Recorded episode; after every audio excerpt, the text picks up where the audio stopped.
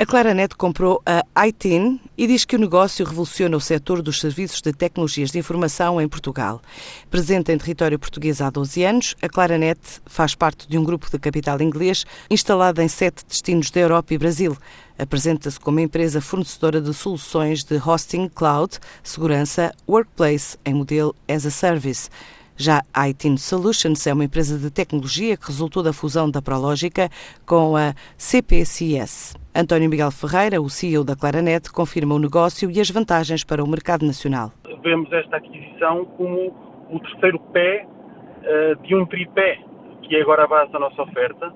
Ou seja, nós temos uma oferta para o IT tradicional que está on-premises, complementa muito bem uma oferta que agora está reforçada também, do IT feito a partir dos nossos data centers e do IT feito a partir das clouds públicas. E, e, sobretudo, acreditamos que o mercado está a migrar muito para um modelo as a service. O mercado está a migrar para, para esse modelo e está a migrar para a cloud pública.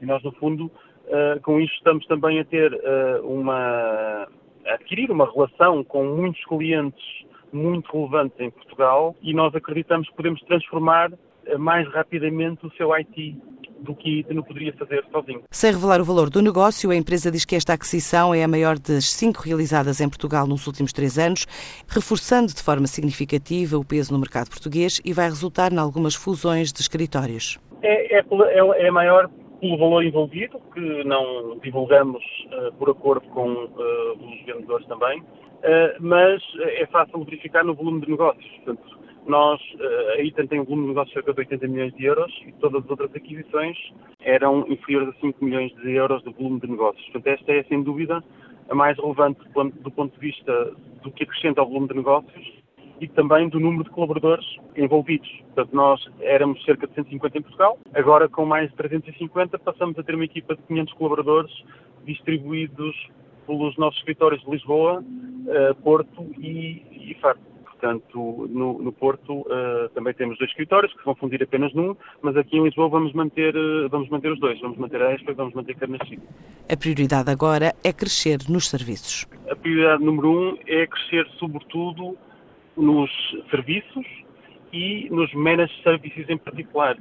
Ou seja, nós, queremos, nós somos um, parceiro que consegue dar um serviço de IT aos clientes, evitando que os clientes tenham eles próprios que investir em hardware, tenham eles próprios que investir em software, ou tenham eles próprios que fazer crescer as suas equipas de IT.